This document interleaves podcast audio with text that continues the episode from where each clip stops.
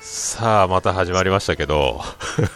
はい。あの今度あのおばさん手掛けてる、えー、能型映画祭はいはい。僕も行きたいなと思ってるんですけどありがとうございます。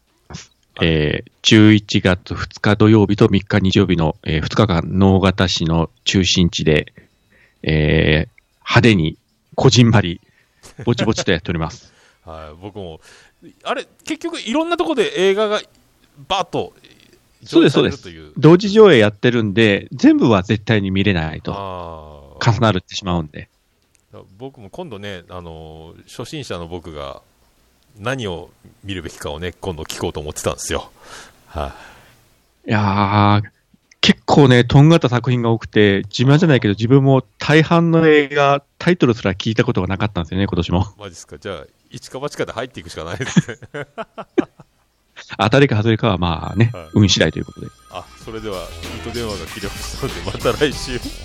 さようならさよなら。